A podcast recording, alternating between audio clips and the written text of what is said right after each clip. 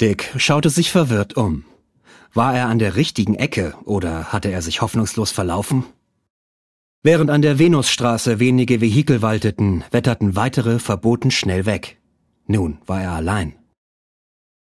Mr. Jones, hauchte eine tiefe Frauenstimme aus nächster Nähe in seinen Gehörgang. Er war doch nicht allein. Miss Tear? Sie morste mit ihrer Zunge ein Ja an sein Ohrläppchen, was er unerhört fand. Sie hatte die Oberhand, das war ihm klar, seit er ihre Restaurantuniform erkannt hatte. Das musste er aber schleunigst ändern. Ich muss weg, sagte er schnell und ging. Das war knapp.